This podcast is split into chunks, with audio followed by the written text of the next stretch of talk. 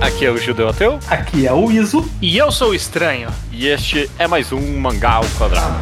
We don't believe you, cause we the people are still here in the rear, yo, we don't need you.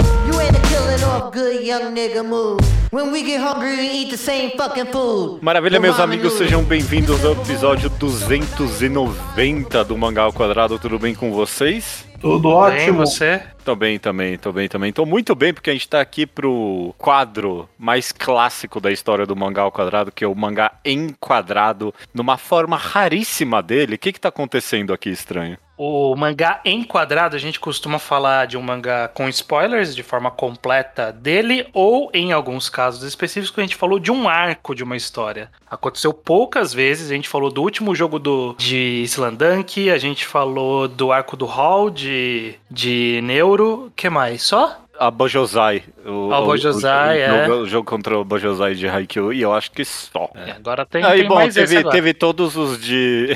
teve os todos os de Cocô no Rito, se você É. quer contar com eles. É, dá pra contar também. Então é um quadro monopolizado pelo esporte, é isso que eu tô entendendo. Ah, nossa, que mentira, tem mais um monte. Não, Toda teve vez que- Hall. O- o- Não, Ah, teve One Piece também, teve, teve dois de One Piece. teve dois de One Piece, teve acho que dois de Villain Saga também. Tem um monte, que é isso? Hum, Tem, tem, tem verdade, teve. É que esses eu esqueci.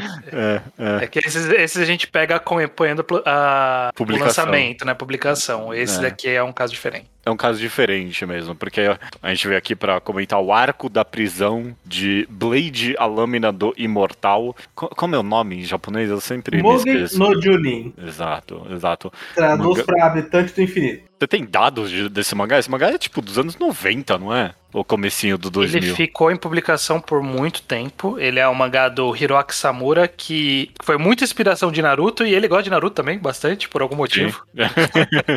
Tem É o- claro, a, clássica, a clássica entrevista dele com o Kishimoto, que um tá entrevistando o outro e os dois só estão um, um tecendo elogios pro outro. Não, mas é muito mais o Kishimoto sendo fanboy dele. Eu adoro essa entrevista. Eu vou lembrar de linkar ela, ela é muito boa. É toda hora o Samura tenta, tipo, dar um elogio pro Kishimoto, que é, tipo, o autor de um dos quadrinhos mais populares da história. E o Kishimoto, ah, não, mas eu só copiei você, eu sou mó ruim. É, É. muito, tipo, síndrome de, de impostor que ele tá tendo quando ele encontra o ídolo dele. É maravilhoso. Mas, dando os dados técnicos que você pediu, Hum. Começou em publicação em 1997. Em, aliás, em 93. 1993. 97 foi quando ele ganhou um prêmio. Em 1993, na Kodansha, na Afternoon da Kodansha, até 2016. Terminando com o equivalente a 30 volumes. No Brasil, saiu em 15 pela editora JBC. Então foi mais de 20 anos. Foram mais de 20 anos. É bom, bom tempo de Foi publicação. adaptado pra anime duas vezes. E para um filme também, live action. Os dois animes são ruins, não vale a pena assistir nenhum deles. E o, O live filme action eu não ok, li. eu não tenho certeza. Eu acho que meu pai viu, sei lá. Meu pai ele vê uns filmes aleatórios de adaptação de anime e e gosta. Atualmente está tendo uma continuação que é muito ruim e que eu acho que é notório que um motivo pelo qual eu acho muito ruim tem a ver com o assunto do podcast. Hum, A continuação empresta do arco que a gente quer falar e empresta errado. ok. Vamos No- só deixar fixo aqui pra quem tá ouvindo. A gente vai falar Sim. do arco da prisão. Não tem um nome oficial, né? A gente vai chamar de arco da prisão, imagina. É, Se você lê o mangá, você identifica, obviamente, que arco é esse. Nos volumes que eu li aqui da JBC são os volumes 8, 9 e 10. O É. que seria equivalente, na realidade, então, ao 16 ao 20? É isso? 16 ao 20, não é possível ter alguma coisa errada nessa Tem conta. alguma coisa 6, errada, 7, né, 18, 19, 20. Ao 21. 16 ao 20, não. Do 15 ao 20. Do 15 ao 20. Ok. ok. Mas não adianta pegar o mangá na metade e tentar ler ele. Você- Não, você vai ter que precisa da história antes. É só pra saber até onde você precisa parar se você quiser ouvir esse podcast. É, é. Mas, bom, é, mas vale. Se, se você tá vindo aqui sem ter lido Blade, de- não, não adianta. A gente vai começar assumindo que você conhece essa história. É realmente mais do que qualquer coisa uma oportunidade pra gente aqui poder conversar um pouquinho de Blade. Eu- eu- eu- essa é a minha proposta, pelo menos. Eu escolhi esse arco porque é o meu arco favorito do mangá inteiro. E, sei lá, a gente nunca ia fazer um, um podcast do mangá inteiro. Não, não dá, é muita coisa que tem nesse GB. Então a gente escolheu um arco específico pra poder bater um pouquinho o papo sobre mangá, coisas que a gente gosta ou não, que Uhum. podem estar representadas nesse arco. Eu tô reouvindo os podcasts ainda antigos ah, gradualmente e eu sei que faz muito tempo que você falou que você ia fazer esse podcast. E, algum, e finalmente aconteceu. Nossa, Você falou, ah, um dia eu queria fazer, e aí agora tá saindo. Maravilha. Sonhos se realizam. Sonhos se realizam. Inclusive, fica a pergunta: esse vai ser o nosso, nosso podcast que vai ser banido da- da- das plataformas porque a gente vai ter o Manji na capa? Não, já teve um, já teve um com o Manji na capa.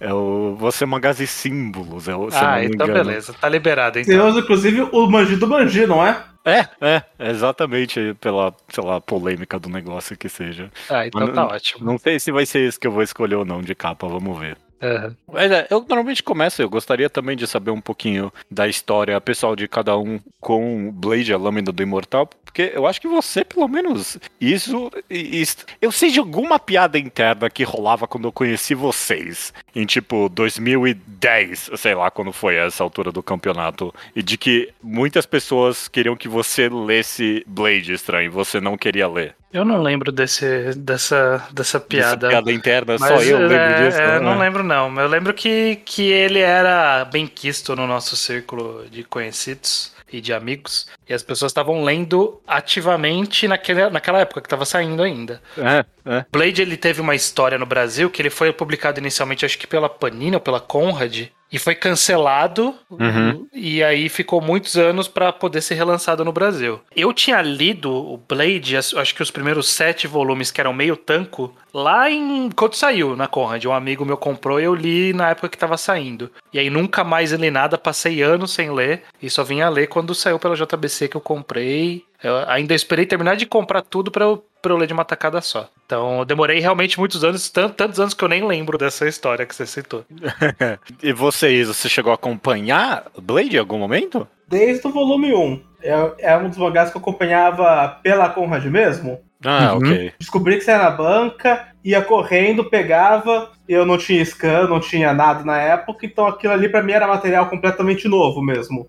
E é, é, é um dos meus mangás favoritos. Se alguém, meu, talvez em algum outro podcast, ou no meu blog, ou em alguma rede social, eu posso já ter chamado de meu mangá favorito, que é uma opinião que eu não concordo mais, mas, mas tá naquele panteão dos favoritos, Obras Uhum. É que você tem, Obras-primas. você tem carinho também. eu tenho um grande carinho. E Perfeito. você, você me confidencializou que você queria escrever um post sobre esse exato arco, mas nunca, Sim, eu, nunca rolou. eu nunca consegui organizar bem meu pensamento sobre o que eu acho desse arco para um texto individual, então eu tô contando que a conversa vai me ajudar a elaborar o que, o que eu acho desse arco. Vamos Uhum. ver. Ele Eu é um também- eu só- do Dentro da Chaminé. Eu só fui ler Blade quando saiu pela JBC aqui, porque eu, te- eu lembro de tentar, e, e esse é um bom gancho para a primeira coisa que eu quero comentar um pouquinho desse mangá, no que a- abrange a experiência de ler ele, porque eu lembro de tentar ler pelo Scan e não conseguir. Porque é tão denso esse gibi. Esse gibi é tão difícil de ler.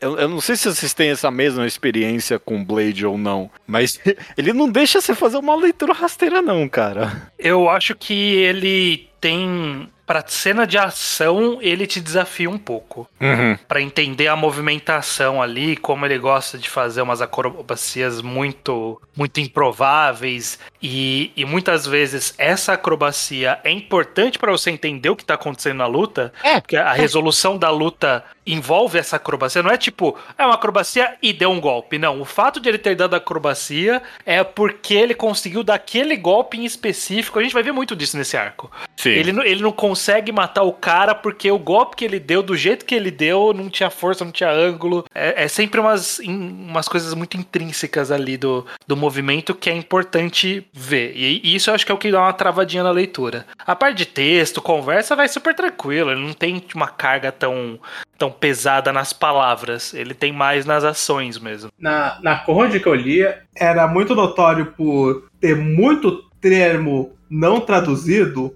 e Hum. muita nota do editor. E eu comprava com 13 anos, então eu achava bem puxado o texto, na verdade. É. E com 13 anos, o cara me contando sobre a política japonesa e a história japonesa, usando os nomes, Daimyo, era não sei das quantas, essa instituição e um nome japonês. Eu, carai. né? E, e não é inútil também, essa é outra coisa pior. É tipo, é mais tipo, sabia que tem que saber, não, sei lá, não em detalhes, mas quem tá acima de quem naquele espectro político para saber exatamente o que eles querem para começo de conversa, sabe? E, uhum. e, e, saber quem é o superior a quem ali. É, é, tão convoluto mesmo.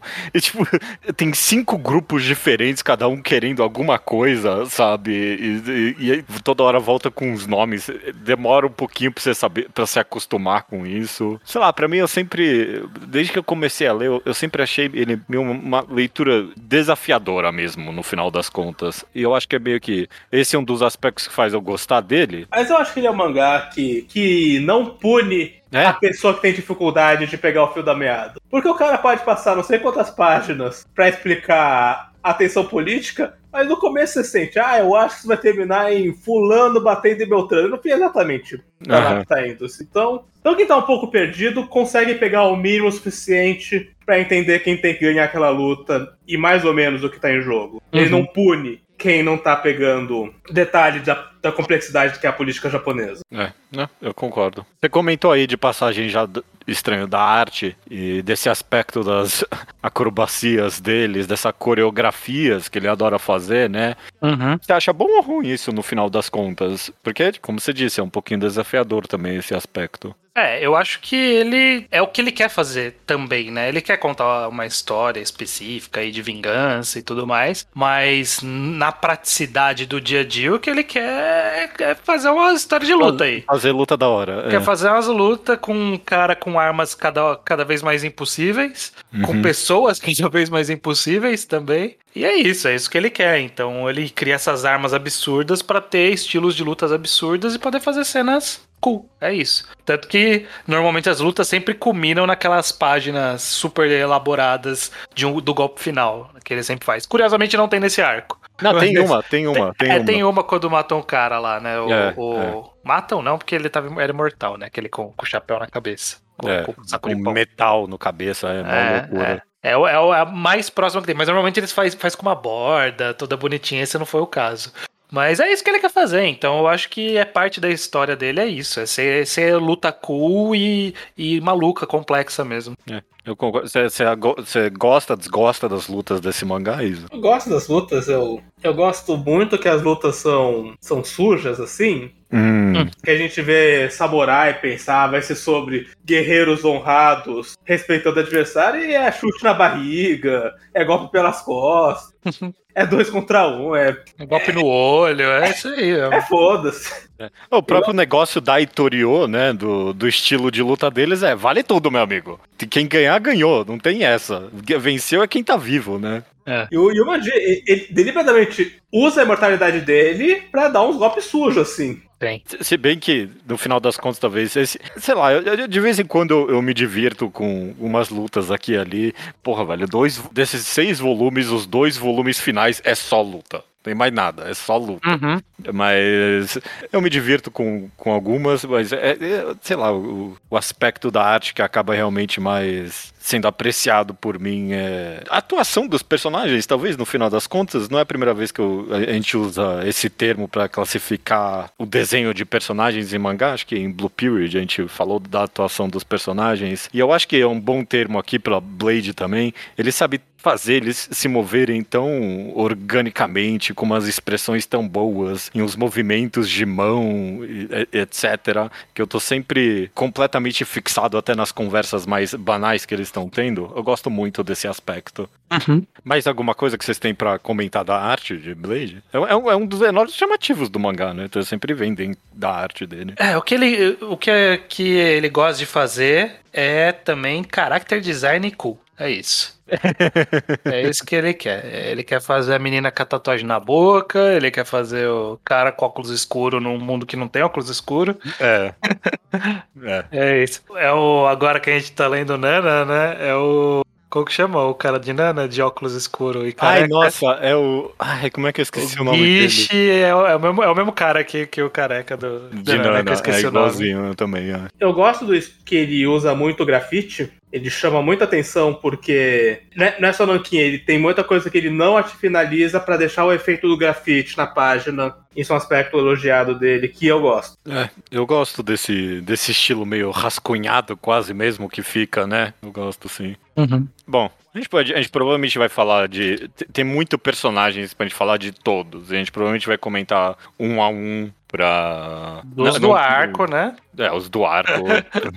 não, sei lá, e até isso é, é tipo, muito A gente não vai falar do Anotsu, por exemplo, que ele nem tá nesse arco. Esse, esse é, ok. Tá assim, mas... é, é, o principal arco sem o Anotsu, assim. Mas, eu, sei lá, eu queria pelo menos tentar abordar um pouquinho algumas coisas do big picture do mangá, da grande, da grande pintura do, desse arco, pelo menos, que é se tem alguma coisa, se eu puder começar já aqui, que parece alguma coisa, e eu, eu, não sei exatamente o que ele tá querendo comentar, mas definitivamente tá querendo ter algum comentário sobre medicina, e principalmente, sei lá, sobre a dinâmica entre medicina, que ele chama, pelo menos no mangá de ocidental, e medicina tradicional. É, é que eu não acho que ele põe diretamente o um contraponto de medicina ocidental e oriental. Ele usa isso meio como que desculpa para as atitudes do. Como que chama? Burando? Lando. Uhum. Burando. Burando, é. O Burando. certo é ser brando, é, mas quase nenhum tradutor escolheu o Brando. Okay. Mas o nome é inspirado no Marlon Brando, porque o Marlon Brando fez um filme de cientista louco e fez experimento com animal. Ah, ok. Ele, esse cara, ele faz essa dicotomia de que ele foi para fora e, portanto, ele tem acesso a algumas coisas que não tinha no Japão da época. Mas eu sinto que o que a história tá querendo falar é menos sobre a dicotomia entre medicina oriental e ocidental e mais sobre a ética da medicina mesmo, né? Da, da ética da, da ciência e da medicina nesse caso específico. Eu acho até que em, em determinado ponto eles até mencionam que o que o Brando começa a fazer metade do arco pra frente já nem recebe mais o nome de medicina, de tão que extrapolou, uhum, uhum. mas que todo o lance da medicina ocidental é para afirmar a caracterização do Brando mesmo como alguém fora da caixa. Uhum. 90% dos médicos do Japão nunca olharia para uma técnica de fora do Japão para resolver problemas, mas o Brando só olha para essas técnicas. Ele, ele não é uma pessoa que se prende ao que é normal ou que é tradicional. Isso dá para ele a liberdade e a loucura de até o fim com o experimento. Acho é. que é firmar essa característica do, do Blando que, que é importante, que, que é o sério do personagem. Acho que eu tendo a concordar no final das contas. Eu já li várias vezes esse arco pensando, será que ele tá querendo comentar algumas coisas? Mas no, no final do dia eu acho que ele só. Eu, eu, eu, acho que ele apresenta sim essa dicotomia, mas acho que toda hora ele vai e volta nela, sabe? No, pra chegar na conclusão final de que. Foda-se, não importa isso. O papel da medicina é ah. curar e não machucar, né? Então foda-se que medicina está usando. O importante é a ética do negócio. Até porque é um mangá de, é um mangá de época, é impossível não pensar nisso. Claro. No sentido claro. de que tanto a medicina oriental quanto a ocidental, hoje já são lugar comum do Oriente e no Ocidente. Uhum, uhum. A, a, a, diferença entre tratar com ervas ou ter um microscópio, um médico formado em qualquer lado do mundo sabe de erva e sabe de microscópio. Nada disso é wow. Grandes novidades, né? Grandes novidades. É, não, eu concordo. Tem uns momentos específicos do mangá que me marcam nesse aspecto quando o Burano tá preso na prisão, por exemplo, e aí aparece um médico da mal moral nele, falando: É, você foi pro ocidente, a merda que você aprendeu e trouxe pra cá, você é um charlatão, não sei o quê. E parece que o mangá tá dando a moral pra ele mesmo, mas aí corta depois pra uma hora deles desse médico que foi dar bronca nele com uma outra galera e. Ah, não, você só tá com medo porque esse cara é novo e tá trazendo no coisa nova pra cá. Você, você é mó frouxão também, sabe? Pra mim parece que ele tem esse ir de volta, ir de volta. No caso casa também com um tema maior do mangá, que é o conflito geracional mesmo. Uhum, uhum. O Blando não deixa de soar como a Rio da medicina. É, é, de que é, não, não, importa o que for, o importante é curar, né? Olha, Você tem completa cara, razão. Você tem completa olho razão. do resultado e que não pensa em método, como ele tá intimidando as, as elites que falam muito em tradição, acima de uhum. qualquer coisa. Nossa, você tem completa razão. É, é, é, fascinante que, nossa, se, se, se, se, o Burando é de fato a Itorio da medicina, é fascinante que o mangá chega muito fácil à conclusão e apresenta ela bem claramente de que ele tá errado, né? Porque, tipo, o que, que adianta você curar se você vai matar mil no seu caminho? Mas ele não, tipo, ele não tem tanto essa abordagem tão direta com a Itorio de fato. Ah, ok, você é o vencedor, mas você é um torturador no meio do caminho, sabe? Você tem um completo negação por qualquer tipo de ética que for, sabe? para alcançar essa vitória. Eu gosto muito da trama do Blando porque é, é essencialmente uma, uma trama de enlouquecimento. É. Sim. A gente vê gradativamente ele ficando louco, ele perdendo completamente é, noções morais que eram muito fortes para ele no começo. Sim. Fascinante. Tem mais algum grande aspecto que vocês querem tratar, talvez, desse arco? Porque para mim era isso mesmo. A gente pode ir comentando. No final das contas, é assim, uma basicamente só character driven, né? Eu gosto muito desse arco, porque esse arco, para mim, é o que estabelece o Abaki como o grande vilão do mangá inteiro. Uhum. Até antes desse arco, ele era um um vilão secundário e ele era um vilão pro Anotsu mais do que um vilão pro Manji. Uhum. E, e, aí acho que esse, nesse arco é onde faz a transição, que o Anotsu some, o Abaki rouba uma vilania para ele mesmo, e, e, depois ele até volta sendo mais humanizado, e mais olha só a redenção desse cara, mas acho que no fim das contas o vilão do mangá foi o Abaki. O, o governo era pior do que a Itoryu, na perspectiva do mangá. Sim, sim, sim. Eu, eu gosto. O, o Weasel ele tinha falado, eu vou roubar dele, pra, na verdade eu vou dar o start para ele comentar sobre isso também. Mas é, dá para dizer que essa história fala alguma coisa, embora talvez não tão incisivamente, sobre o encarceramento e sobre a injustiça do processo de encarceramento e da, dessa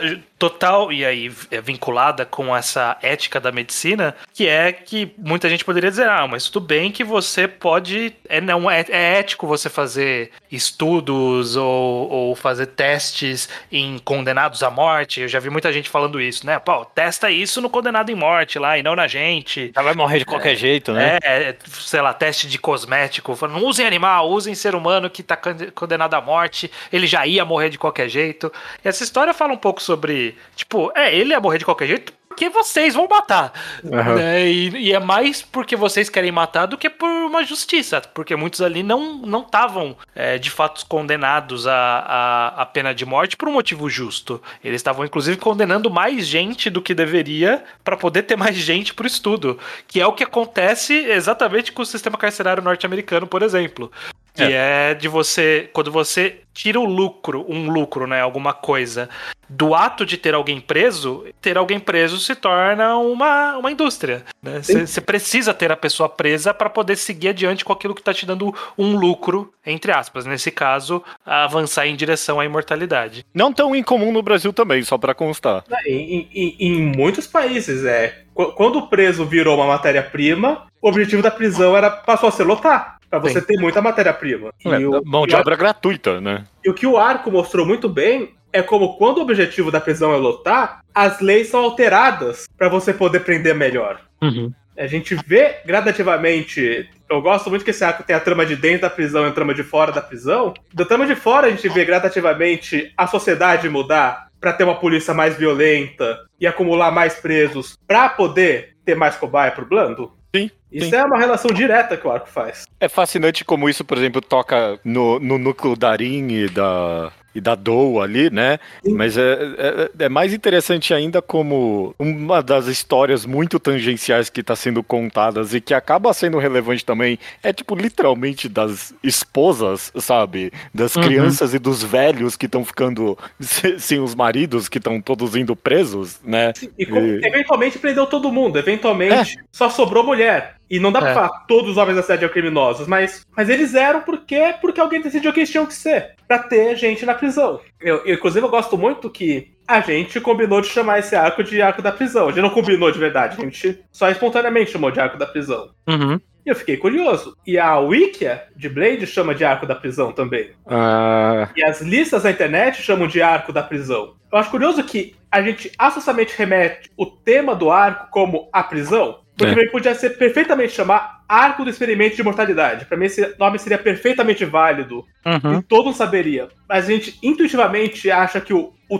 que reúne esse arco é a presença de uma prisão. Embora não seja uma prisão tradicional, seja, uma, seja um experimento de mortalidade, de fato. Se, seja sobre a, o experimento, seja muito menos sobre a rotina do Manji com um guarda vigiando a cela dele, e mais sobre médico invadindo a cela, e como a medicina invadiu aquela prisão pro experimento. Eu, é, realmente, eu não consigo. Eu não tenho. não consigo apontar como proposital, mas de fato, a, a, a ideia de cobaias humanas serem essa metáfora perfeita, sabe? Pra trabalho carcerário, não, transforma pra... muito relevante. E pra... Não, e, e pra matéria-prima completa, porque a, aqui o Ocidente está usando agora é trabalho forçado, mas pode ser qualquer coisa. O, o, o corpo passa a ser uma matéria-prima. Uhum. Tanto para cobaia, quanto pro carrasco que rouba fígado do corpo para fazer remédio e vender. E todo mundo sabe que ele faz isso. Perfeito. Essa subtrama do, do fígado que ele rouba. De, de, é, de querer transformar o, o corpo do Manji numa fábrica de fígados ali, né?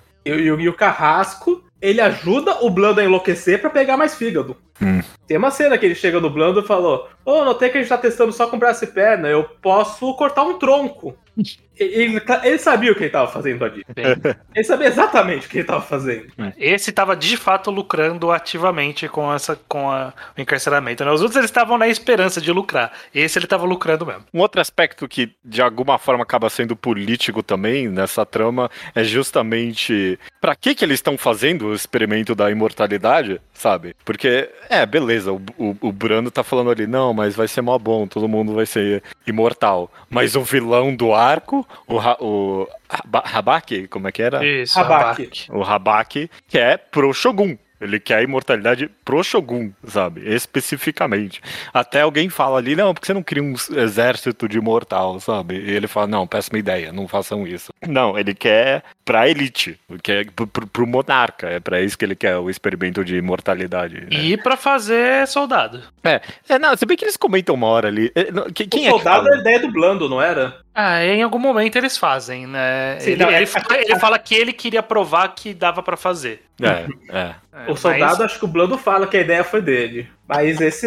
Eu gosto muito da cena em que o Blando faz um discurso pra Rim, de como quando nossa, der resultado nossa, bom, ia ser bom para todo mundo. E ela fala, todo mundo é quem você matou agora, caralho. Eu tô me fudendo se vai ser bom pra político que tá vivo ainda. Hum. E eu, eu, eu, acho isso relevante porque até transforma a forma com que o experimento é conduzido, sabe? Então, no, no primeiro cara que eles fazem o experimento, eu já esqueci o nome dele. Dewanosuke. Dewanosuke. Quando ele apresenta, o, o, o, quando o Buranda apresenta ele pro Habaki, e aí dá um cortinho no peito e cura na hora, porra, mano, isso é bom. É tipo, é, descobriu esse cara anteontem, já tá, tipo, já tá assim, como não é o bastante isso? Mas o, o Habaki não é, não é o bastante pro objetivo dele, que é, que é criar um Shogun imortal, sabe? Literalmente imortal.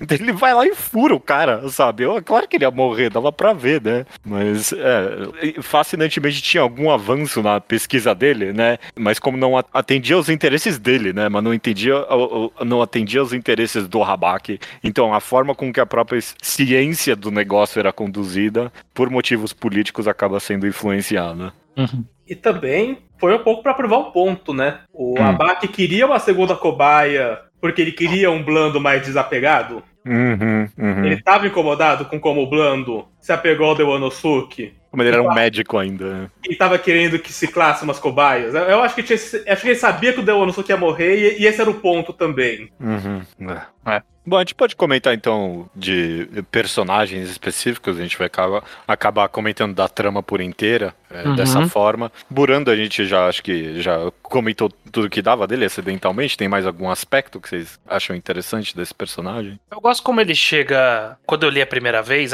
depois quando eu tava relendo, eu percebi que obviamente ele tava plantado ali desde o começo. Mas eu, eu gosto como quando eu li a primeira vez, eu, ele meio que virou um vilão de surpresa para mim. Uhum. Porque, tipo, teve o primeiro médico e ele era o assistente, aí ele virou o médico principal e ele tava ali se importando e tentando. Ele é muito faz... underdog, né? É, e fazendo pra valer mesmo, né? Ele queria aquilo, queria que o Dewanosuke, é esse o nome do, do primeiro? Isso. Uhum queria que ele realmente se recuperasse, né? Relação médico-paciente, ele estava ali dedicado, e aí a gente vê justamente ele ficando louco aos poucos, como, como o Luiz comentou. E, e, isso meio que me pegou de surpresa, tipo, caralho, né? Esse cara é escroto pra caralho, veio de lugar nenhum. Quem é você para ser vilão, sabe? Né, você não era pra ser uhum. vilão, era, não era seu papel aqui. O vilão é o, é o cara de, de bigode aqui, o Rabat. ele é o vilão, você era só pra ser um peão, porra.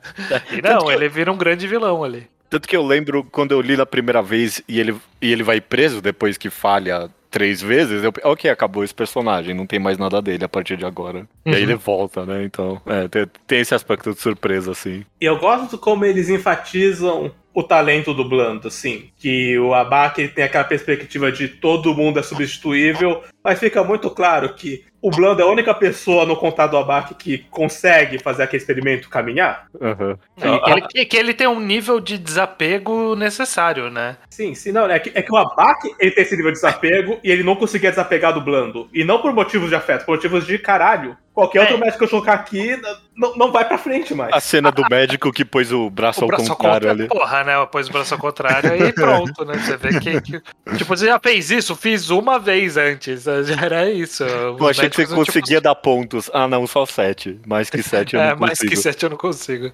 É, então mostrava que ele tinha uma habilidade específica que era necessário para isso, que fez ele ficar no arco no final das contas. E ele acabou virando esse maluco que a gente viu. Não sei se a gente já vai adiantar e falar da, da história dele do final, que ele tem esse período de redenção. Eu acho ok nesse período final de ele caminhando pra redenção, mas eu lembrei que depois do mangá pintam. É, ele fez a redenção, mas ele também deu o braço aqui pra, pra esse cara.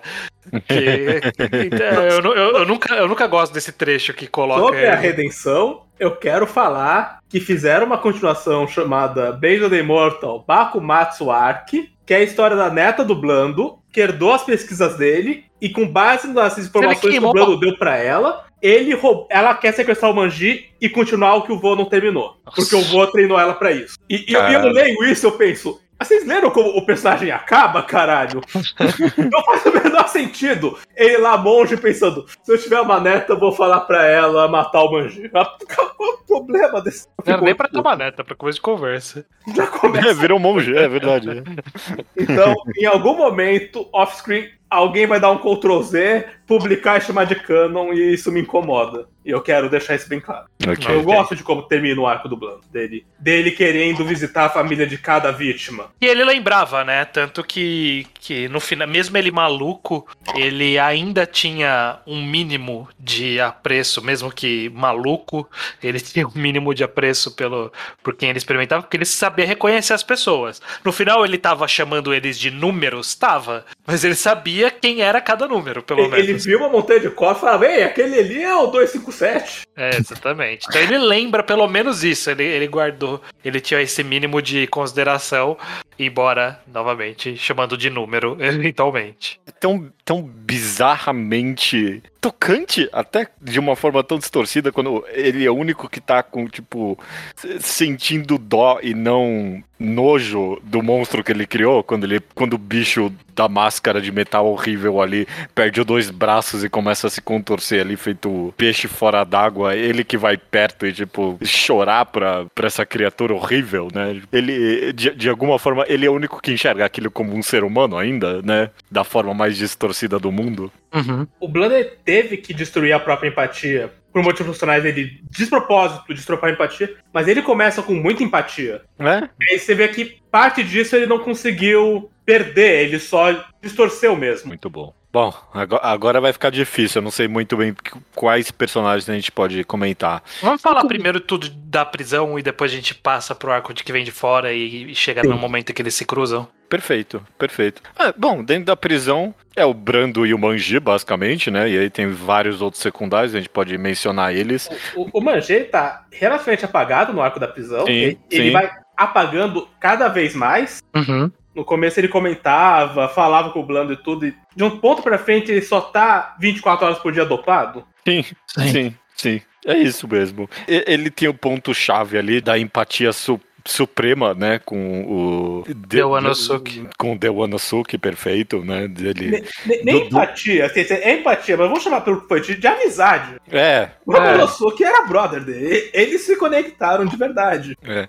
E, e o, o, é, é, essa amizade durar o arco inteiro pro plot point Inclusive, dele furar o olho do Rabaki com um negócio é maravilhoso. É muito bom. podemos falar do Dewanosuke em si. É, é. Eu, eu gosto muito justamente dessa cena do, do olho, porque o, o Dewanosuke não foi recrutado numa pilha de prisioneiros que o guarda falou, próximo, você. Ele pediu para participar do experimento quando ele foi falar, porque ele achou que ia ajudar a esposa. Uhum.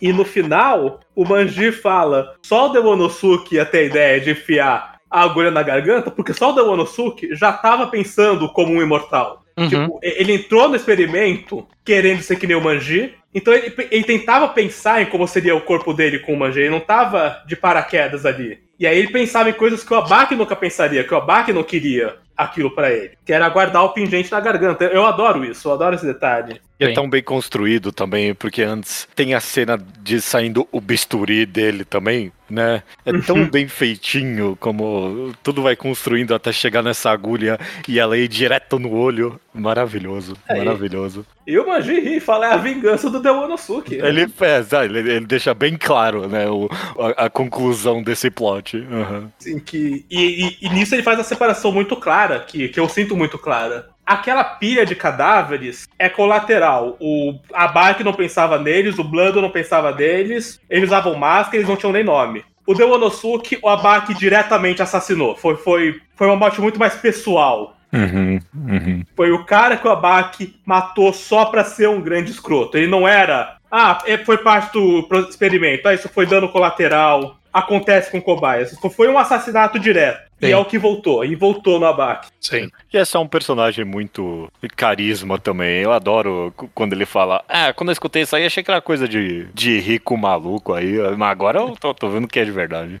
É, e dá, dá uma dó vendo ele, ele desassociando aos poucos ali, né? Ele perdendo, perdendo o brilho no olho, ficando meio malucão, né? Porque o próprio Manji comenta que ele se acostumou a perder braço e perna, né? Para as outras pessoas não é fácil você perder um braço e uma perna. É, é deve doer, deve doer. É, deve doer e o da sensação, o dano psicológico é, é enorme, né? Até porque eles não sabem que vai colar de novo, nem sabem se vai colar de novo, o que inclusive para alguns não cola. Eu, eu, eu, gosto, a gente tá falando de Wanosuke, mas eu quero estender um pouco pro primeiro cara que falhou o experimento de cara. Nossa, que, que cena horrível. A cena do, eu acho que você fez alguma coisa errada aqui, o, médico, porque eu não tô sentindo as mãos. E aí tira a faixa e o braço cai, só descola e sai. É, acho Escorrega, muito... é horrível. É... Que cena horrível.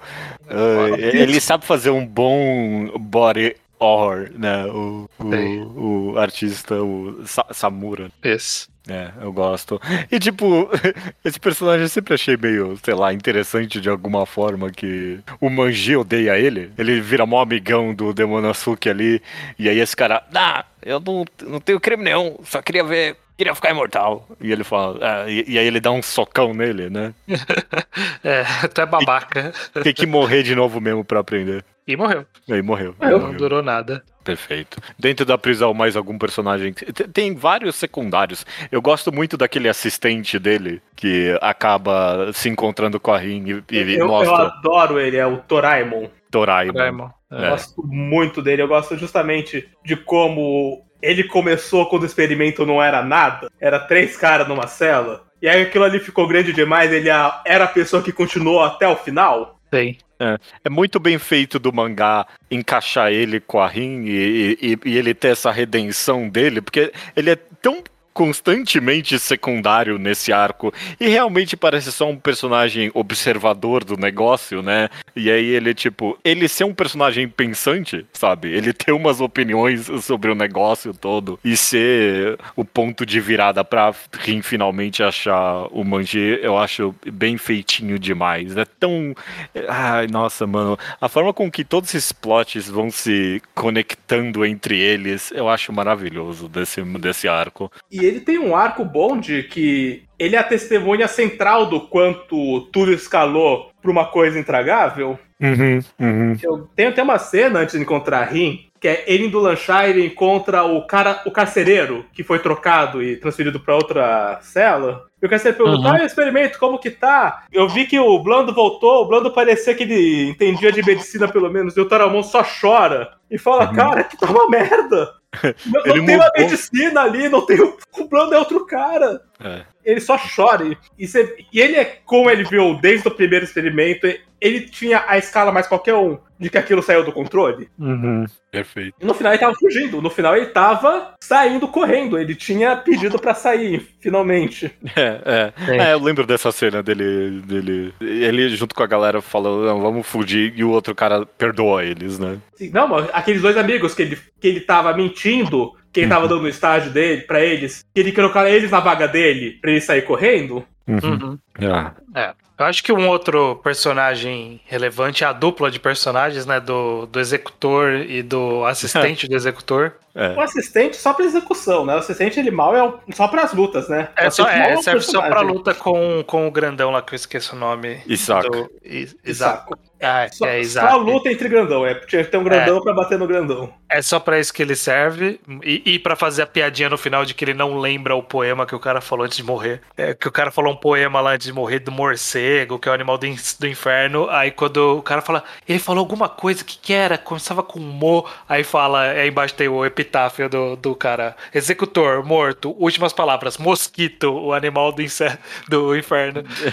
o cara, cara lembrou errado o poema dele. Mas o executor, ele é mais interessante. Ele eu não esperava que ele ia ser um inimigo que dava algum para alguma algum nível de desafio pro Manji. É porque executor não tem que saber lutar, né? É, então. É. Mas ele, ele, até zoa. Aí você fala assim: é, você acha que eu fico ali só parado? é, então... é, eu acho a luta dele a mais divertida de todas com o Manji, porque é, é, é quase o, o, combate entre samurais mais clássico que esse mangá tem, que é só os dois samurais se encarando, né? Tipo, num standoff, né? E a água subindo e ele preso com a mão. E aí até chegar na, na conclusão dele sendo enforcado ali. É muito bem feitinho, uhum. é uma boa luta mesmo. Sim. Mas é só isso, mas né? serve e... para ser esse vilãozinho físico do arco, né? Que precisava de um vilão é. físico no arco. E, e, e, o vilãozão, além do Rabak, é, além do Rabak que esse é o grande vilão. Esse é o de cena rápido. puta. E ele vira muito monstro de slasher que você adora, Iso. Toda hora ele parece que perdeu. Não, voltei agora. Eu tô, tô aqui de volta. O Rabak ou o executor? O, o executor. É, o executor ele faz um pouco isso. E corta metal. E corta metal, né? Corta metal, é. é personagem One Piece aqui. É, pois é. Cortou o capacete da menina e falou: Você nunca enfrentou alguém que conseguia cortar metal? Parece o Mr. One falando com o Zoro, isso. Pau no cu do Zoro.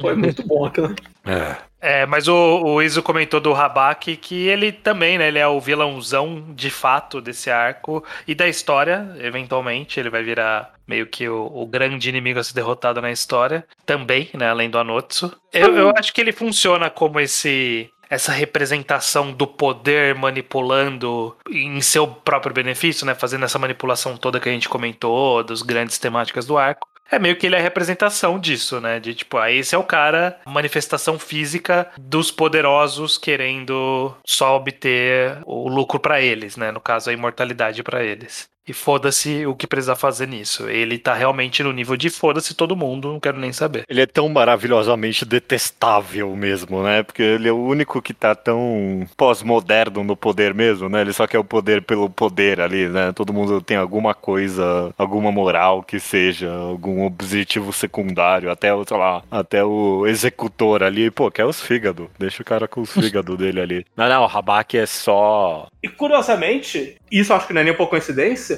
ele é o único ali do rolê que é realmente um samurai, em questão é. de título mesmo. Ele é único, acho que ele é o único personagem, eu não, talvez o executor seja, eu não vou ter certeza. Uhum. Mas assim, o Manji não é um samurai, Torryu não é samurai, eles só são gente com espada e kimono. Mas ele não, ele tem o título de samurai, ele, ele recebeu esse título, essa honra, e ele é o menos moral de todo mundo ali. É, é nossa, ele é o mais que ele mais parece o samurai de todos, inclusive no design dele. E na postura e tudo mais, né? É. Ele tem esse senso de descartabilidade, de que todo mundo para ele é substituível e, é, e serve para ser usado. Esse arco é uma extensão do que ele já fazia com a Mugai Ryu, inclusive. Que era pegar condenado à morte e mandar trabalhar para ele, em troca de não morrer. Sim. Nossa, vocês têm completa razão. Eu nunca fiz essa associação, não, mas tem. Vocês, nossa, vocês têm muita razão, isso, de que a Mugai Ryu. É, ah, não, é, é, o que você falou estranho. Ah, essa galera já vai morrer de qualquer jeito, dá alguma coisa pra eles fazer, né? Sim. O, dá, o dá uma chance, dá uma chance aí pra eles, é.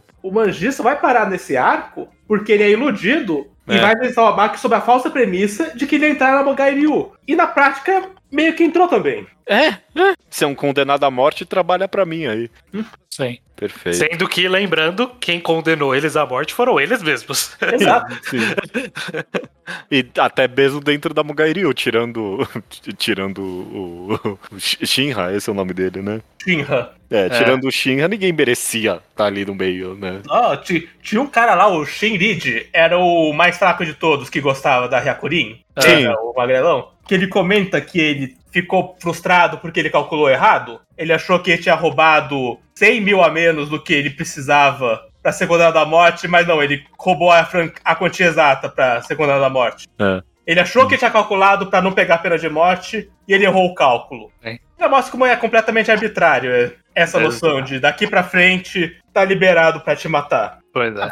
A forma com que o Habaki destrói a, a Itorio, é envenenando a galera, é, tipo, é completamente desprovido de qualquer ética do negócio mesmo, né? Código Bushido não, não é aplicado ali. Não, de forma alguma. O único que age como um samurai de verdade é um guarda aleatório no final do arco. Que ele tá falando, vamos soltar todo mundo. E aí o cara que tá acima dele fala, não, a gente tem que pedir, não sei o que. Aí ele vai lá e desacorda esse cara e fala assim: eu vou abrir o portão e se me culparem depois eu me mato aqui, não tem problema. Mas vamos resolver esse negócio do jeito certo.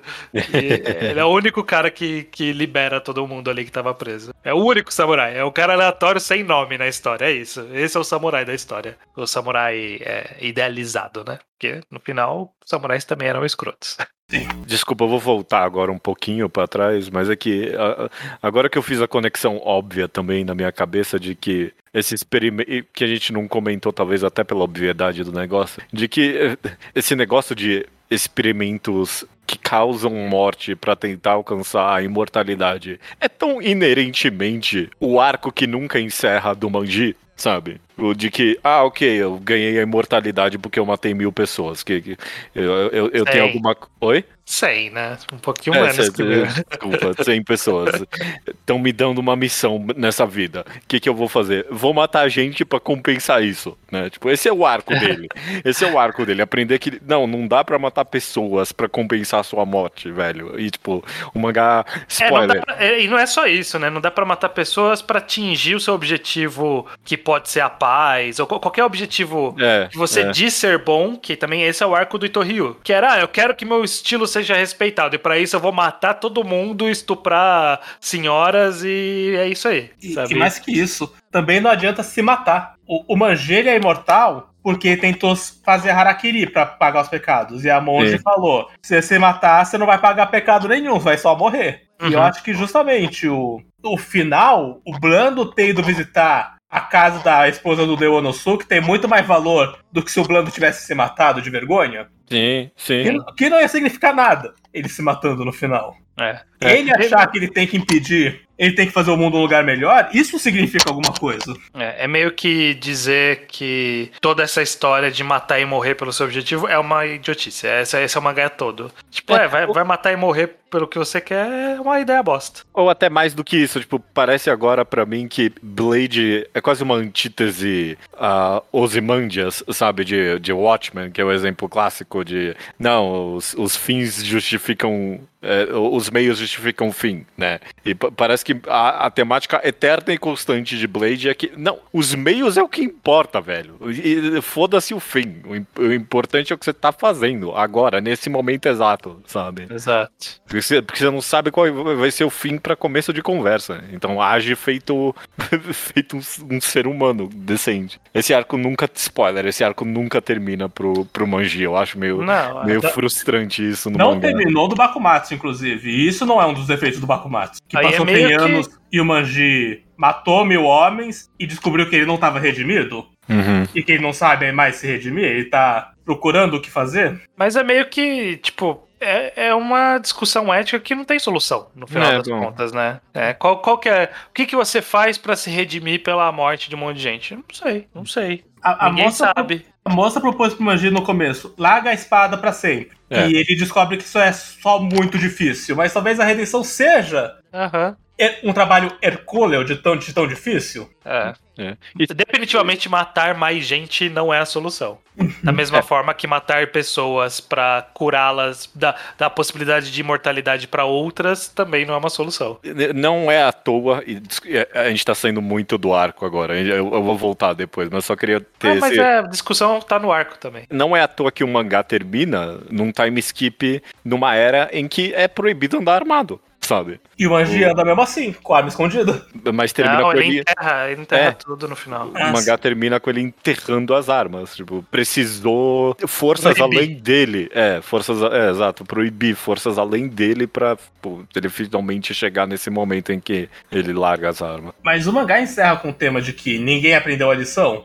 Sim, sim. Uhum. sim, sim. É, o... E ainda sobre a Baka, eu quero só reforçar o que eu já disse, que acho que a grande marca da vilania dele é que foi ele que deliberadamente e de propósito enlouqueceu o Blando. Uhum. uhum. Acho que essa é a, é, é a grande vilania pessoal dele no arco inteiro. Ele viu que o Blandon, esse médico é talentoso, ele sabe o que tá fazendo, ele tá no caminho certo, e ele chegou em respostas muito boas. Mas ele tem um tiquinho de ética. Então vamos torturar ele? Até essa ética ir embora e ele ser a pessoa que eu quero que ele seja. E é visível o quanto isso foi deliberado. O quanto ele ia observar o Blando desenhar com choio na parede, crescer o cabelo, perder o olhar, até falar: ah, agora ele tá bom, agora você pode pôr uma cobaia na mão dele. Uhum. Essa é, pra mim, a grande vilania dele, a parte mais perversa mesmo. Sim. Como ele quebra o Blando até o Blando não tem empatia mais pro procedimento poder dar continuidade. Fora da prisão, então, acho que a gente pode comentar um pouco da Doa e do Isaac, até como dupla de personagens mesmo. Uhum. Eles são quase tangenciais, né, na maior, na maior parte do arco ao que tá acontecendo. Tem, tem, tem, a ah. enorme, tem a enorme coincidência de, ah, não, vocês se encontraram com a Rinha, agora vocês estão morando com ela, né, que dá início a esse núcleo. Sim. E eles são uma uma das tentativas de tornar a Etorrio um pouquinho menos escrota. é, sim. Que eles são, né? São do, do pessoal do Etorrio são os que menos são escrotos. Né, como dupla. A Doa poderia ser mais se ela não tivesse o Isaac que parasse ela. Uma gata é de boa. Daquela, daquele jeito, né? Ele tava lá quando estupraram, só não fez, mas tava ali do lado, não pediu porra nenhuma. Pô, adoro o menino, salva... o menino selvagem que aparece nesse arco também. É, também, que, não que é parece, é totalmente maluco. Não parece ser, querer machucar ninguém, não. É, mas ele. O que eu acho engraçado, eu tava relendo aqui o volume físico e ele tem o resultado de uma votação de popularidade e a, Do, e a Doa ganha, porque teve um cara que votou muito nela. E aí o comentário do, do Samura é tipo, pô, isso aqui não é Shonen Jump não, caralho. Não, não manda um mil votos, que aí você vai ganhar, porra. é. Esse concurso de popularidade que, que a Doa ganhou, e, tipo, era um número absurdo mesmo. É, Sim, era... E o cara fez até o um comentário de que ele pensou que. Primeiro ele pensou que aqueles mil votos não valiam. Aí ele uhum. pensou, não, ele pagou uma carta por cada voto. Quantos mil ienes ele pôs nisso? Não, ela tem que ganhar. O cara gastou muito dinheiro com essas cartas. É, fica a dúvida o que, que ele viu nessa menina de 14 anos que ele gostou tanto assim, né? Mas quem sou eu para julgar? A é. mesma coisa que esse português de 30 viu. Ah. Ih, não, ele, ele viu um quê de filha ali, eu acho. Ou não? Você acha que é um casal? É, não, não sei, não ah, sei. Não, não, é, não, melhor não pensar mim, nisso. Pra mim é pai e filha ali. Pra mim, não, pra mim não, não é pai e filho, Tutor, mas também né? não é romântico. É uma. É, é protetor protegida. É, Ele se sente responsável em cuidar dela, mas não acho que é cuidar como filha. Mas, mas é cuidar, não é, não é pegar, não é nada disso. É. A, a, a Doa, ela é membro da etnia Ainu. Ela não é. Ela, ela foi criada por. Ela é, foi criada ela por é. Ainus. Obrigado pela correção. Ela foi criada por Ainus. Ela é membro da cultura Ainu. Sim. Que apesar de ser uma cultura prevalente no Japão, é muito difícil você ver em mangá representatividade. É, é. Tirando Golden Kamuy. É, é, pois é. Isso pois e Golden Kamuy é todo meu repertório. Tem Shaman King, tem um. Shaman tem um King, cara... Shaman King, eu ia falar Shaman King é, também, é. Tem, tem o cara de Shaman King. E curiosamente, eu já vi a Inu se manifestarem que eles não gostam de como eles são retratados em Golden Kamuy. Ah. ah. Aí eu não vou saber entrar no detalhe exatamente do problema, mas o grande lance é, é visivelmente um grupo subrepresentado pra quantidade que eles existem no Japão. Uhum. E que é interessante ver o Samura tentar trazer eles. Eu não sei se os Ainus gostam da Doa ou acham ela boa representação, mas o Samura obviamente não é um Ainu. Não. E Mas não sei é- se ele. E não sabemos também se ele representa bem. né? Não sabemos. Não sei. Mas- Parece um tiquinho, sei lá, eu não sei, bizarro. Todo o plot dela com os Ainus é tipo o quão ela não queria fazer parte daquela cultura no final das contas. É, né? ela fugiu da cultura. É, como ela se via como uma estrangeira naquela cultura, principalmente por aspectos étnicos, né, do que qualquer outra coisa, né? Tem uns momentos ali que falam de, não, você não tem a cara das pessoas que nem aqui. A gente nunca vê os Ainus, né? A gente só vê eles sendo mencionados, né? Uhum. E ela, como personagem pra esse arco, é bem qualquer coisa também, vou falar a verdade, né? Ela é bem. Sei Eu lá. me incomodo não- bastante a, com, a, com a conexão dela com o Isaku.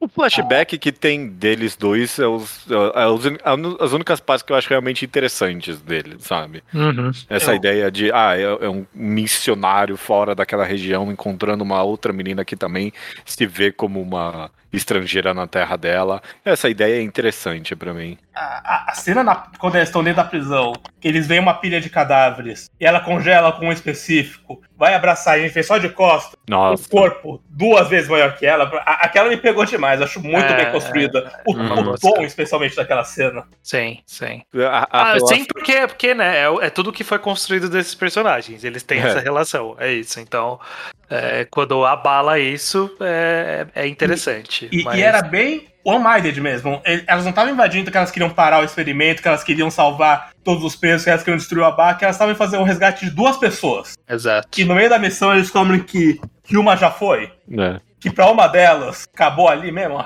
É bem forte essa cena. Uhum. E, e- e também a relação dela com a Rin, eu acabei gostando também. Acaba sendo. Você vê as duas como irmãs e ele adora fazer, né? Umas páginas, uns quadros grandes das duas lado a lado em pose cool. E eu sempre gosto dessas pose cool das duas juntas. Ah, E- e, e é legal como ele coloca é, pela primeira vez aqui nesse arco, eu diria, no mangá inteiro, a Arin num papel de. De Ah. ela tá meio que no controle de alguma forma. Sim. Tipo, ela é a madura do rolê. E é tipo a primeira vez. Sempre ela tem a Hyakurin, sempre tem o próprio Manji. E aqui não tem. Tem uma, uma pessoa mais impulsiva do que ela era. Então é legal ter ver a Arin nesse, nesse aspecto de não, vamos pensar um pouquinho que seja né? Ou, ou vou assumir a responsabilidade aqui de eu tomar as chibatadas, porque ela é melhor de luta, então é melhor que eu apanhe mesmo. E quando o Isaac morre, a Doa vira até mais vulnerável do que a própria Rin, né? Tipo, Ela vira uma criança que não sabe o que fazer mais. Sim. Vamos falar da Rin, então mesmo, ok? Uhum. Porque você tem completa razão. É, é- a gente pegou aqui basicamente a conclusão do arco dela. Porque vem a bem longo prazo. Vem do começo do mangá dela sendo uma completa inútil, né? Tem, tem aqui o, o arco de treinamento dela, que é um arco que não existe, né? Tipo, o Manji fala pra ela, ok, você quer treinar, começa a balançar essa espada. E aí ela, tipo, tem uma cena dela balançando a espada e acabou. Ela não, não presta pra isso, né? É. Ela não presta pra ser para ser espadachim, que seja, né? Ah, pra- só pra dar aquele um golpe que ela tem. É, Que ela- nem é bom. Que é um golpe bosta que desloca o ombro. Inclusive, que esse golpe falha pra caralho ao longo do mangá inteiro. E falhou nesse arco de novo. Ela solta na barca, a barca fala: Que merda essa espada! Eu sou um samurai, se enxerga. Não, mas você Ah, tá muito funciona errado. no fogo, funciona no fogo, que é o único que precisava acertar. Você tá muito errado, porque isso é uma conclusão de longo prazo também. Porque quando ela tá com o- a, a Natsu, a Nutsu, eu não lembro. Anotsu. A Nutsu, Anotsu. que ele tá com uma doença ali, o que, que ele pega mesmo? Alguém, alguém lembra? É, tétano. Tétano, ele fica com tétano, exatamente. Ele fica completamente vulnerável também, né? E aí ele fala pra ele, ele fala para ela: "Seu golpe é muito merda, não serve pra nada, só serve pra distração". E aí é, acontece uma cena com ela que ela: "Ah, OK, eu vou, vou usar pra distração e você mata essa galera". E aí tipo agora de Tem novo. razão. Ela agora- distraiu o Abaque. E aí tipo, É, e o menos. literalmente fala pra ela: "Eu só preciso de uma distração". E ela: "Uxi, vai lá, ah, é, é, meu poder serve pra isso mesmo. Joga essa espada aí que é distração". É, não, é que ela faz um twist pro poder Sim. pegar fogo e o Abaque com roupa de fogo fala: Você acha que esse foguinho para um samurai, caralho? E, e visivelmente ele não é afetado de verdade pelo fogo. É, né? Mas sim, distraiu, você tem razão. E ela explodiu a entrada lá, jogando a pólvora lá também. Aquela cena dela dentro do, do túnel com fogo na boca é uma boa, boa página. Excelente, excelente. Boa página. Toda a invasão é boa, eu gosto bastante. E... É, é, intensa, né, toda essa invasão. Ela não para, é um ritmo de quatro volumes, basicamente, e, disso. Tem uma dinâmica boa que é, que é um labirinto e, e, ela, e ela tá correndo cega, se ela não tem mapa, ela não tem ideia ela uhum. perde as armas no meio. É, ela tá indo no instinto, dá pra mim dar uma energia de tensão muito boa. Tem. É, isso culmina tão bem na página dela encontrando o Manji. Eu acho é, essa página dupla tão bem desenhada que ela só correndo pra frente, virando os olhinhos de canto e só tem essa sombra em metade da outra página do Manji ali. E o Manji tá com o maior sorriso do mundo. Eu adoro, Ai. eu adoro esse trope. Quando o cara só tá sorrindo muito. é, eu, eu acho que é, é uma conclusão de vários arcos que ela recebe agora. Porque, tipo, nessa invasão inteira ela só apanha também, sabe? É, uma, é um arco de degradação da, da, da pessoa ali, tipo, de ter que vestir roupa de mendigo fedorenta só pro guarda deixar ela entrar rápido ali. E antes. Uma chibatada. As chibatadas, que não é nem com chibata nenhuma, é com a espada ali, com o cabo da espada. É horrível, horrível. Uhum. Numa, numa das várias cenas que o Samura adora desenhar de mulher sendo torturada. é, ele gosta disso. Deslocou o ombro dela. É, pra ela sendo participativa ali, pô, ajudou a, ajudou a derrotar o Rabak ali. E o estranho falou dela tá mais adulta nesse arco e desse ser parte do arco dela. E quando ele encontra o Manji, o Manji deliberadamente chama ela de adulta, que é uma coisa que ele nunca tinha feito antes. É. Uhum. Ele sempre diminuiu ela por não ser uma adulta. Sim. E aí sempre você colocou, já... sempre colocou ela no lugar dela. Falou, não, não, se você é criança, eu, eu sou adulto. É assim que tá funcionando. É, ele fala, nem te reconheci, né? Tipo, a Ringa eu conheço não tem essa cara de adulta. Eu, eu achei que tinha a sua cara, mas tava adulta, não, não, não podia ser a Ringa. Bem. Que vem justamente antes de você já comentou isso, mas eu, eu, gosto, eu queria reforçar que é tão, é tão catártico ela dando as porradas ali no Burando. Demais. É muito bom. Que maravilha. Pegando ele pelo cabelo. Maravilhoso. É a única pessoa que ela vai ter a possibilidade de dar uma surra. Então deixa ela dar uma surra nesse cara. A única pessoa que não aguentava dar porrada naquela prisão. O Blano não, não batia em ninguém, visivelmente. É, então deixa ela ter o momento dela. É. É, Mas eu acho, que, acho que a gente falou dos personagens. Eu só queria hum. ver a opinião de vocês sobre o, o, essa conclusão do arco, né? Tipo, o próprio andar do arco. Na verdade, eu quero fazer uma pergunta específica de algo que eu não gosto nesse arco. E esse cara compridão aí? Tipo, ele acrescentou para as discussões que o mangá tava trazendo nesse arco e trouxe alguma coisa interessante? Ou ele foi só pra travar um pouco a luta final ali? Porque eu sempre odeio, eu, eu odiei quando eu li a primeira vez e eu odiei dessa vez quando chega esse cara malucão dos braços compridos, imortal. Ah, tá, um monstrão ali. É. É, eu acho que, sei lá, não acrescenta nada à conversa, mas é uma lutinha da hora, é isso. Ah, eu não acho nem nenhuma lutinha da hora também. Eu gosto, eu gosto. Eu acho que ele foi só pra Jaya. Eu tenho uma única crítica, que eles queriam fazer um efeito emocional de fake out, mas o Isaku tá vivo de verdade. E o Blando racionalizou, ah, eu calculei errado a velocidade com que ele sangrou e pensou que ele tava morto. Porra, você é um médico, mede o pulso dele e vai tomar no teu cu. é. É. Sabe o que eu achei? Ah, sangrou menos agora, já pode jogar que já morreu. É. Não. É. Que técnica é essa? Contei até 200, ele não grudou, então morreu. Não, e fora que assim, é uma pesquisa imortalidade, ele tinha que estar com a mente um pouquinho mais aberta.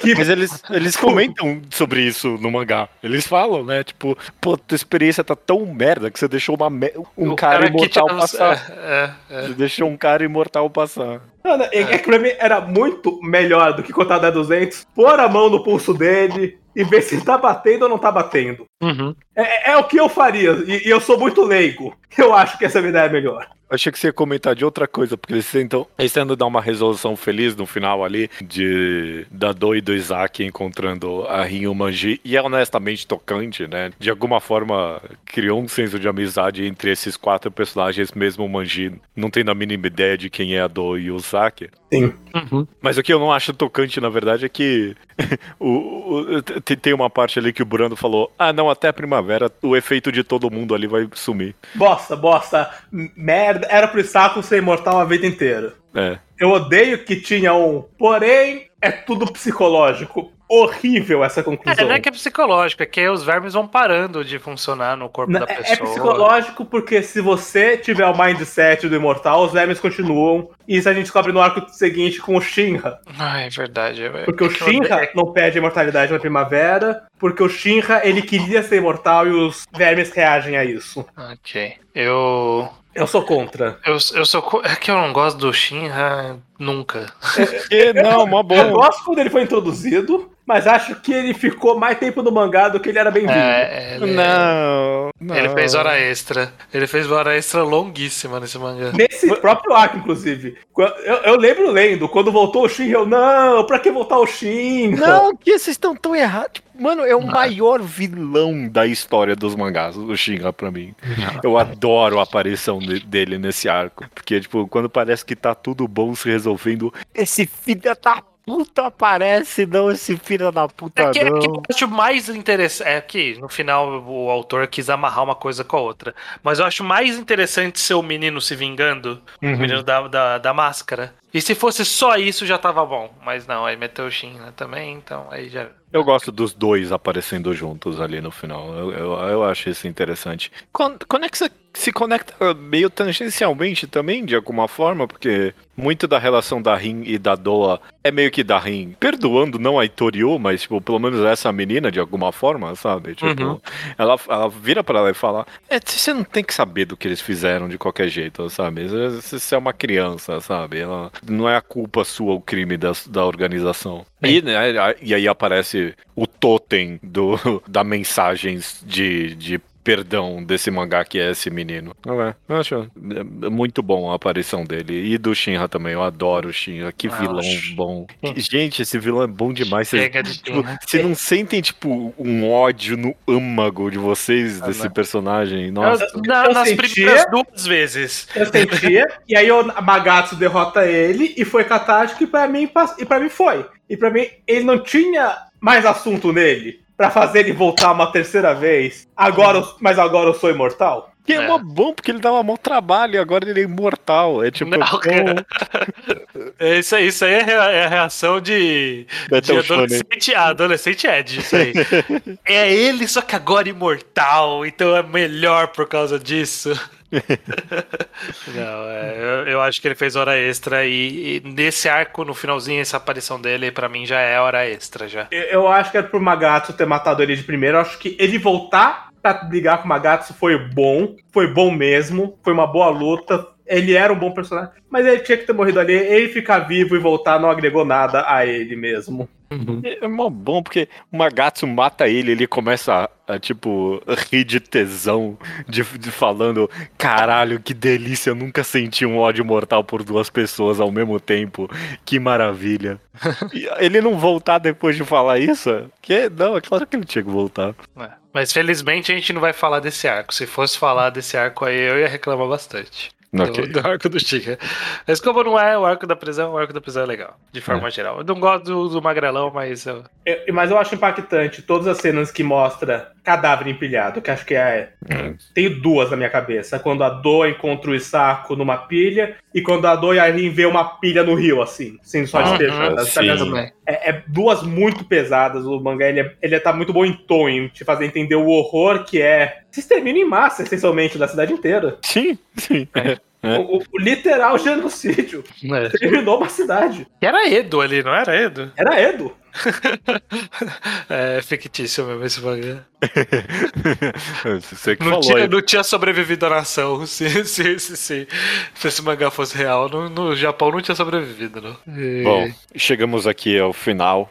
Vamos, vamos dar cada um uma conclusão, então, do, do, que, é- do que acha sobre esse arco, então, de Blade. Foi gostoso comentar aqui com vocês. É, começa você, estranho. É o que eu comentei, eu gosto desse arco, exceto das partes que eu não gosto. que, que é. Que é o Magrelão. o magrelão. Na verdade, assim, eu sinto que até toda a fuga ela é frenética, mas ela não acaba porque não para de aparecer gente e aí isso fica um pouco cansativo pra mim. Tem tem-. Você apontou o magrelão e fica um pouco vamos fazer ele encontrar um cara mais estranho cada vez mais? É, é. Esses dois volumes finais tem um que meio de o Retorno do Rei, de tipo, ah, ok, acabou. Não, tem mais um pouco. Ah, não, é. não, não, é... Inclusive o Manji mentiu, né? Que quando é. ele contra o Manji e fala que eu sou no castelo de Eda, ele, porra, ah, você está no castelo ou você é a saída, então tá fácil, ele só sai correndo e sai. Aí eu penso, pô, então vai ser fácil. Não, não, foi difícil. Enfiaram mil zumbi no meio. Enfiaram o cara imortal com o capacete no meio. Porra, e não tinha um tempo de arrancar o braço do Manji ali pra ele soltar daquela porra daquela parede. Não, isso é muito mentira, é verdade. É. Toda hora, ô oh, puta, apareceu alguém, não vai dar tempo de arrancar seu braço. Vamos, vamos, vamos mais uma luta. Mas, enfim, tirando esse, esse frenesi louco do final, que não acabava mais, que fica um pouquinho cansativo, eu gosto de forma geral, tanto da ideia, que é o que a gente comentou lá no começo, dessas é, mensagens mais gerais que o arco passa, quanto da implicação para a história, quanto até da, da exploração um pouquinho diferente da imortalidade do, do porque a gente vai vendo ao longo da história várias facetas dessa imortalidade, e aqui é, é essa científica, eu acho interessante, mais ou menos, né? Tipo, é uma ciência maluca ainda dentro da história, mas é uma ciência para todos os efeitos. Então eu acho legal esse aspecto. E é, é um bom arco. É um bom arco. No, tal, talvez do, do Blade of the Immortal talvez seja o melhor, eu acho. Não sou tão fã do, do Shin, eu não gosto nem um pouco. E o arco final, eu acho ele um pouco um pouco convoluto. Então acho que talvez o arco da, da prisão seja o melhor de, de Blade of the Immortal. Gosto muito desse arco. O que você comentou aí, tipo, do, da exploração da imortalidade foi algo que a gente nem comentou, mas é meio válido como algo interessante do arco mesmo. Porque é muito aquele negócio que você fica conversando com os amigos. Ah, e se fizer isso aqui com o Wolverine, ele recupera, sabe? Tipo, uhum. E é muito isso. Ah, ok, se você cortar o braço, dá pra, te, dá pra dissecar esse cara, dá pra abrir ele, né? Uhum. Como é que você faz uma cirurgia nessa pessoa? É bem isso, ele explorando a imortalidade dessa forma. E, e, ideias, né? Ideias criativas que dá pra ter. Eu, eu, gosto bastante desse aspecto. Conversando com vocês aqui, eu acabo gostando mais ainda do arco. É, é realmente impressionante para mim o quão intrinsecamente ele vai ligando esses inúmeros personagens. Tipo, teve coisa que a gente não comentou, tipo os outros dois da Mugairyu, a mulher e o cara do óculos escuros, como é que é o nome deles? Hyakurin e Git. É, Hyakurin é. e Git. Tipo, eles estão conectados nessa porra desse arco também. Tipo, ela, ela é mal participativa para as mulheres se revoltarem ali, né? Ela vai lá, mata o cara. É, e, e, tipo, como cada um desses personagens vão, vão se conectando nessa história. Pô, a Toriu, tem, tem, tem, o cientista maluco ali que ajuda, mas no final não ajuda nada, no final das contas. Ele dá pólvora pra eles. Ah, é verdade, fez a pólvora, fez a pólvora. Dá não, eles roubam dele. É, mas ele, mas ele, deixa roubar, porque ele não deixou roubar o mapa, no caso. Sei. Eu, eu gosto muito mesmo de quão no fio da navalha ele vai conectando esses nem núcleos, esses inúmeros personagens completamente desconexos vão se encontrando para chegar no, no clímax. O, o, o, exemplo que a gente deu ali do, do da agulha no olho do Rabak é muito bom para mim. Tipo, um monte de coisinhas foram acontecendo para tipo, chegar nesse, li, nesse literal ponta de agulha. Muito bem feito. E vocês, o que, que você tem de conclusão desse arco? Eu gosto desse arco, ele é o meu arco favorito de Blade e, e sempre foi, desde que eu li pela primeira vez, eu já pensei, Blade tá na sua melhor aqui. Na época eu era mais moleque, eu não, eu não tinha pensamentos anticarcerários ainda, e isso, obviamente ter crescido e pensado em mais posições políticas só melhorou esse arco para mim, mas para mim ele sempre foi grande pelos personagens, principalmente, porque eu adoro o Abak. Eu acho que o Abak é um excelente vilão. Ele é um personagem bem caracterizado, ele é complexo, ele é denso. Cada arco, o Abak mostra uma faceta diferente. Eu acho que esse mostra uma das facetas mais interessantes dele, que é justamente a desumanização. É como para ele todo mundo é descartável e todo mundo é um objeto. Nem, nem o Blando, nem o Deonosuke, nem o Manji, nenhum deles pro Abak era uma pessoa. Isso para mim é muito forte. E deixa, faz dele um bom personagem e um bom vilão. E eu acho esse arco todo do caralho. Pena, pena que eu nunca consegui convencer ninguém da gente fazer o reenquadrado de, de agora, Blade. Agora não vai ter mesmo. Agora não vai ter mesmo. E, isso aqui, esse, esse, episódio foi, um, foi uma jogada para baixo. Eu queria mesmo era comentar é, do mangá inteiro. Entendi. Mas, foi mas... na negociação, você, você deu um é. contra, uma contraproposta e foi o que você conseguiu na negociação. É, melhor que nada. Melhor melhor que nada. Tá ótimo. Eu, eu, eu, jamais ia querer ter que escutar vocês toda semana falando do meu personagem favorito, o melhor vilão da história dos mangás, que é o Nossa, Shinra. o reenquadrado do arco do Shinra, o último arco do Shinra ia ser só tragédia. Assim. A gente ia brigar, a gente ia brigar. A gente ia brigar, a gente ia brigar.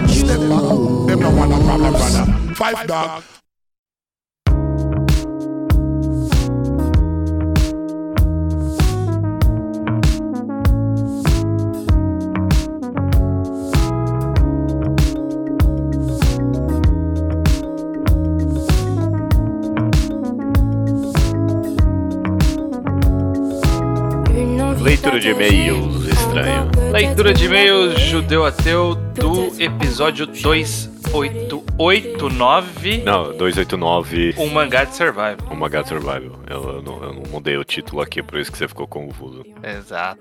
Os, os e-mails chegam no contato arroba do e também comentários no blog alquadra.do do. Lembrando que a gente vai fazer uma maratona de vários mangás de um volume. Esse aqui é a leitura de e-mails dentro de um episódio de Reenquadrado. Normalmente a gente anunciaria o próximo. Como o próximo vai ser um monte de coisa que a gente nem sabe ainda, então fica um mistério no ar por enquanto ainda, beleza? A gente sabe quais. É, a gente não vai. sabe todos. Alguns, é. alguns a gente já, já cravou, já, já tá cravado em pedra. Mas a gente vai anunciar mais pra frente não sabemos ainda quando, talvez um pouco mais próximo do aniversário do Ao Quadrado, que é lá em julho. junho. Junho, julho. É, julho, julho. Julho é aniversário, aí junho começaria nessa, né, Perfeito.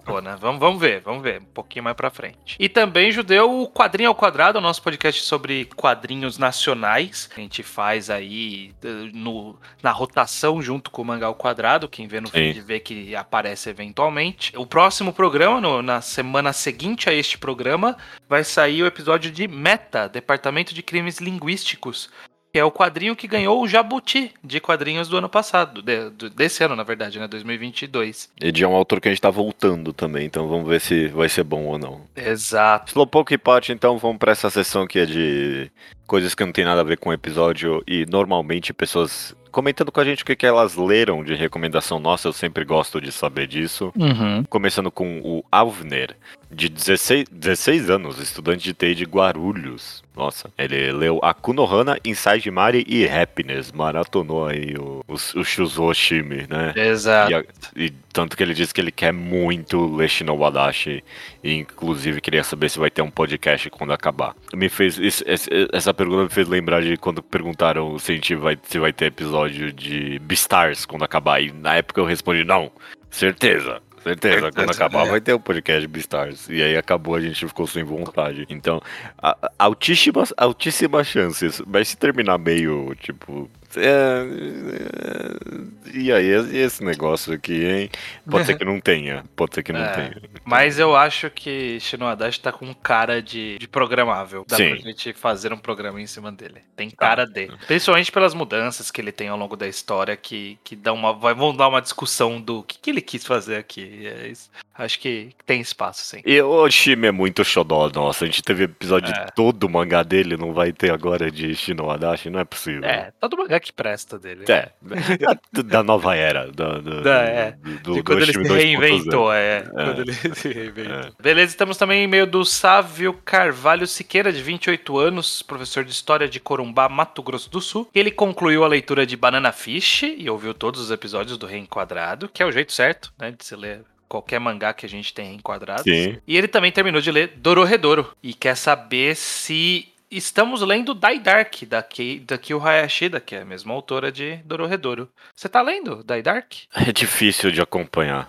É difícil. Eu leio, até leio quando sai um capítulo, mas eu basicamente só tô olhando as imagens bonitas, porque eu não tô entendendo nada, nada, nada. É impossível de acompanhar esse mangá. Muito, muito mais difícil do que foi acompanhar Dororedoro. Porque ela tá muito mais caótica. Ela pisou no acelerador na parte da comédia e, tipo, mal tem drama nessa história. É quase comédia pura. Então, tipo, uhum. é, tá tão caótico mesmo. É tão absurdo tudo que tá acontecendo. Quase sem regras essa história que eu, eu não consigo, eu não consigo. Tipo, parece divertido. De, no fundo da minha cabeça deve estar divertido. Sim, é, eu não tô, não tô lendo, não li, não estou lendo. Tenho interesse, eu fico curioso para saber se lendo de uma tacada só dê pra entender melhor, mas a, a percepção que eu tenho de todo mundo que lê é que é, tá, tá muito louco. É, Tão tá louco que nem dá pra loucoço, né? entender. Exato, exato. É. Eu, eu, eu, eu realmente acredito que se eu lesse de uma tacada só, eu, eu ia gostar mais. Mas é, agora tem que esperar. E concluindo, o Sávio Carvalho também mandou um segundo e-mail entre o primeiro e agora e essa leitura de e-mails. Também disse que começou a ler a Ono Flag e Otou no Oto, que é Uhum. em português saiu como o marido do meu irmão. Exato. Esse a gente chegou a ser recomendado? Eu recomendei você recomendou antes de sair no Brasil, né?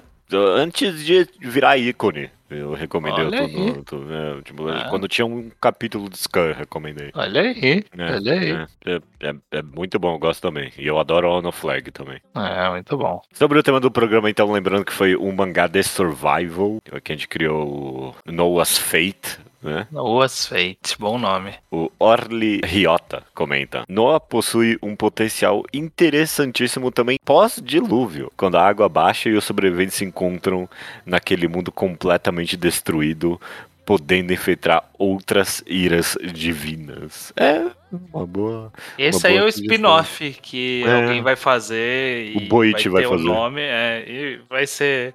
O pessoal vai discutir se é canônico ou não. É, é. é.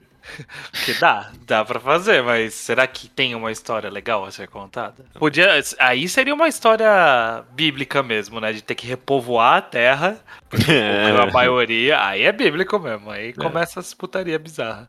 É, se o dilúvio acabar e vira 100% bíblico, né? Fecha completamente aí o, a história do Noé, né? E o Andrei Teixeira, ele comenta que queria adicionar uma última página do capitão do, do navio cometendo suicídio após anunciar que chegaram no Japão. Essa é uma boa página. É uma boa parte. Bem Ed. Funciona. Bem Ed. Muito, é Ed até o osso. É, é. Nossa, é boa, boa. Eu, eu- eu aprovei essa página. Canônico, canônico. é. Canônico, já entrou, já entrou. Sim, sim.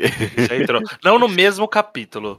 Eu acho que, tipo, o, o capítulo tem que terminar com a página dupla anunciando que chegou no Japão. O, começa, o começo do próximo capítulo, essa cena. Aí no começo do próximo capítulo é o anúncio. E aí. Não, aliás, o começo do próximo capítulo é, é tipo segundos antes do anúncio, que é o capitão preparando o suicídio, anunciando e cometendo suicídio. É, tipo, E aí, abre- na- e aí no suicídio dele é que vem o título do capítulo, sabe? Uh, boa, boa. É. O título do capítulo e, a, e o logozinho do mangá, né? Que saiu na revista e tal. é- é- Ah, bom. nossa, é, o título do capítulo vai ser Boa sorte a quem fica.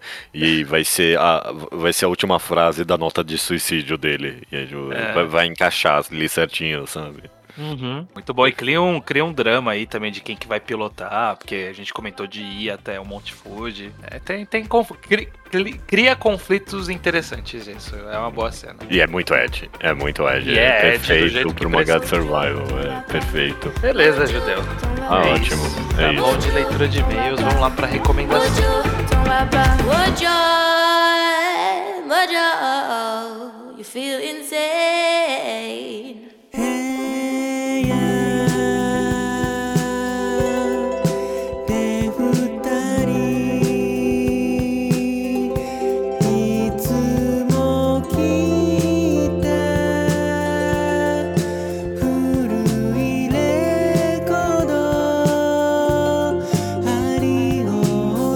Recomendação da semana é minha, então? E Olha aí. Olha só, fa- fa- faz tempo, não sei quando foi a sua última recomendação, Isa, eu não tenho a mínima ideia. Foi Do quando nada eu você falou. Black Lagoon, a última É vez. verdade. Muito tempo atrás. Tá Muito ruim esse histórico, vamos ver se melhora agora. E eu quero recomendar o mangá Jitsuwa, o Atashiwa, uma comédia romântica da Shonen Champion, que tá longe de ser a revista Shonen com mais sucesso no histórico que mais atrai leitores só pela revista. Então eu vejo essa sendo muito pouco comentada, até porque o anime não foi muito bem recebido, que é uma comédia romântica sobre Monster Girl, que é, na minha opinião, uma das melhores estudos sobre como é o sistema educacional, como deveria ser o sistema educacional no Japão. Começa como uma comédia romântica, um cara que tem meninas monstros na sala de aula, e vai gradativamente evoluindo para como um colégio tem que ser inclusivo para todo mundo ter direito a uma educação. Eu acho que é ímpar na maneira como retrata esse assunto. É aquele com uma menina vampira sorridente? Esse mesmo. Ah, ok. Já vi esse mangá por aí, mas nunca parecia algo interessante, não. Ele, em inglês, você pode achar pelo título My Monster Secret. Uhum. Que Jitsuwa Watashiwa não é uma palavra fácil de decorar. Isso é bom, é? É bom, ele demora pra você notar que ele é bom. ok. Ele vai passar dois terços em hijinks de Hong Kong, sabe? Mal entendido, alguém ouviu eu te amo pra alguém que não que- amava, não. Aí, quanto, mas conforme o tema da educação engata, vai ficando muito bom. E, e eu acho que é o tema central do mangá. Como se conduz uma escola para ela ser verdadeiramente inclusiva. Não, não inclusiva da boca pra fora. O que que uma escola tem que ser para você poder dizer que ela foi inclusiva. Que é um tema que eu acho que os mangás não tratam tanto. Que eu não consigo pensar em muitos mangás que dão a falam de educação nessa perspectiva. Eu não me engano, esse mangá você falou pra mim que ele tem um bom title drop. É um dos meus favoritos. Ele é tão bom que ele solta três vezes o mesmo capítulo e nas três vezes me pegou assim. Ih, caralho, um title drop. Aí vira parte, Ih, caralho, agora sim foi o title drop. E é lá pro capítulo 189. Tenho aqui guardado a página para um projeto pessoal que nunca saiu do papel, mas um dia vai. Ok, ok. Não, não tava esperando essa recomendação, não. Eu, eu gostei da forma com que ela foi feita. Beleza, beleza. My Monster Secret ou Jitsu wa Watashi wa. Essa é a recomendação da semana, então? Exato. Só resta dizer então, até semana que vem. Até semana que vem. 目